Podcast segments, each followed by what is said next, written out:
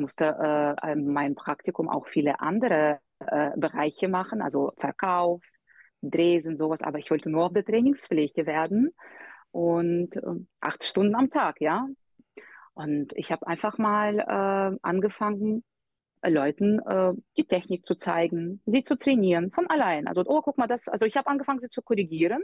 Guck mal, das machst du falsch, das, das. Ähm, mit der Zeit haben viele mich schon mit einer Personal Trainerin verwechselt und wollten bei mir äh, Termine buchen und dann musste ich äh, zu der Traurigkeit erzählen, nee, nee, nee, ich bin nur Praktikant, aber ich kann gerne, ähm, ich kann gerne sie ein paar Übungen zeigen oder sie mussten das und das machen. Da waren sogar ein paar unangenehme Geschichten, wo die Personal Trainer schon ein bisschen sauer äh, auf mich waren, die da gearbeitet haben, weil viele wollten bei mir trainieren.